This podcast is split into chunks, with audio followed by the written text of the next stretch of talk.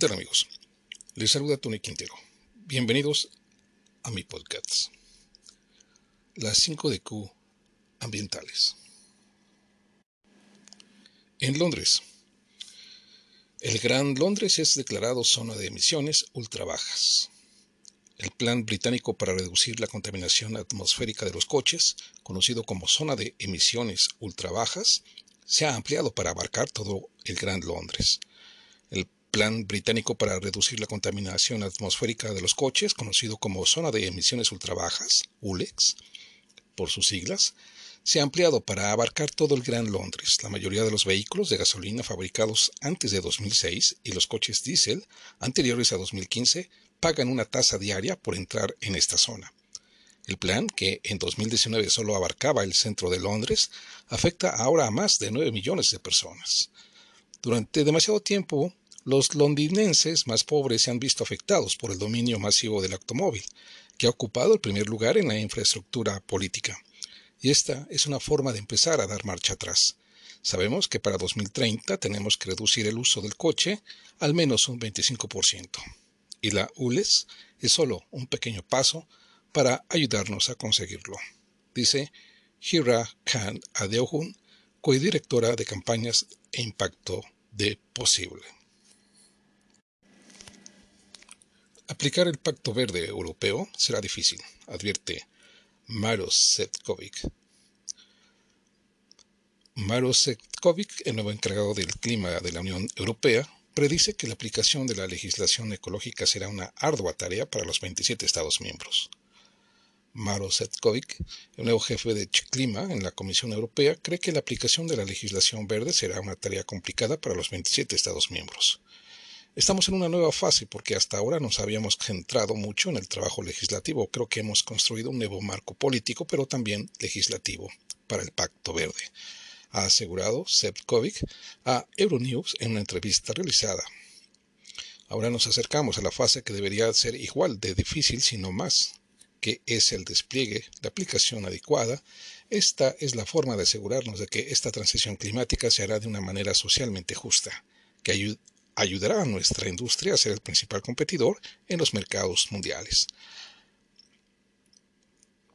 En los últimos dos años, la Unión Europea ha, aprobado una serie de leyes clave para reducir las emisiones de gases de efecto invernadero en al menos un 55% antes de que acabe la década. Entre ellas se encuentra la prohibición gradual de los motores de combustión, un impuesto fronterizo sobre las importaciones contaminantes y nuevos objetivos de eficiencia energética. Además, el bloque ha introducido varios planes para abandonar los combustibles fósiles rusos y aumentar el despliegue de, las energías renovables. La Comisión Europea calcula que estas medidas requerirán 620 mil millones de euros anuales en inversiones adicionales. Creo que ponerlo en práctica será tan difícil como el trabajo que hemos estado haciendo hasta ahora, apuntó Sepkovic. El último vuelo del abejorro. El 75% de especies europeas amenazadas de extinción. Un estudio de la Universidad de Bruselas apunta que pondrá en jaque a los cultivos y señala Escandinavia como último refugio en medio siglo. Más del 75% de las especies europeas de abejorros podrían verse amenazadas en los próximos 40 a 60 años, según las peores proyecciones del último estudio publicado en Nature. El cambio en el uso de la tierra, la gestión de la agricultura intensiva, el auge de los cultivos transgénicos, la plantación de especies exóticas invasoras, la contaminación ambiental, el cambio climático y el uso de plaguicidas se han identificado como los factores clave de lo que parece la hoja de ruta de una extinción.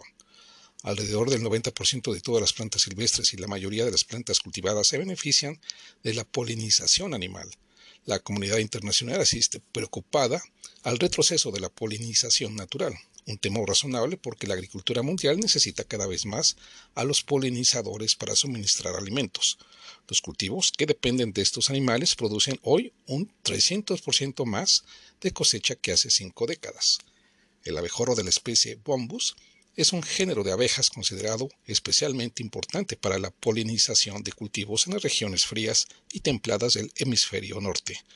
las transformaciones de los hábitats naturales generadas por el hombre y los aumentos de temperatura están implicados como factores clave del colapso de su vida silvestre. Una enorme nube de humo que cubrió Norteamérica y que obligó a Nueva York a cancelar las actividades al aire libre por la mala calidad del aire. Unas 100 millones de personas en América del Norte se enfrentaron a peligrosos niveles de calidad del aire a medida que se propagaron los intensos incendios forestales que afectaron a Canadá. El humo cubrió grandes áreas de Ontario y Quebec, mientras que una neblina naranja se extendió por gran parte del noreste de Estados Unidos durante el martes y el miércoles de esta semana. Toronto y Nueva York se sumaron a la lista de las áreas metropolitanas con la peor calidad del aire en el mundo durante horas. Las escuelas públicas de Nueva York cancelaron todas las actividades al aire libre y el alcalde de la ciudad pidió a los ciudadanos que limiten sus actividades en el exterior. Gran parte del humo proviene de Quebec, donde se registran al menos 160 incendios. Las autoridades canadienses dicen que el país se prepara para la peor temporada de incendios forestales de la que se tenga registro. Las emisiones de CO2 de la energía batieron un nuevo récord en 2022 en el mundo. La Agencia Internacional de Energía, AIE por sus siglas, cree que todavía es posible limitar el calentamiento global a 1.5 grados centígrados, tal y como se estableció en el Acuerdo de París. En su actualización de la hoja de ruta hacia la cero emisiones, que acaba de hacer pública este martes, recalcó que el mundo puede alcanzar el objetivo de cero emisiones en el sector de la energía en 2050, triplicando para 2030, entre otras estrategias, la capacidad de producción de energías renovables, aunque hace falta más ambición política y cooperación.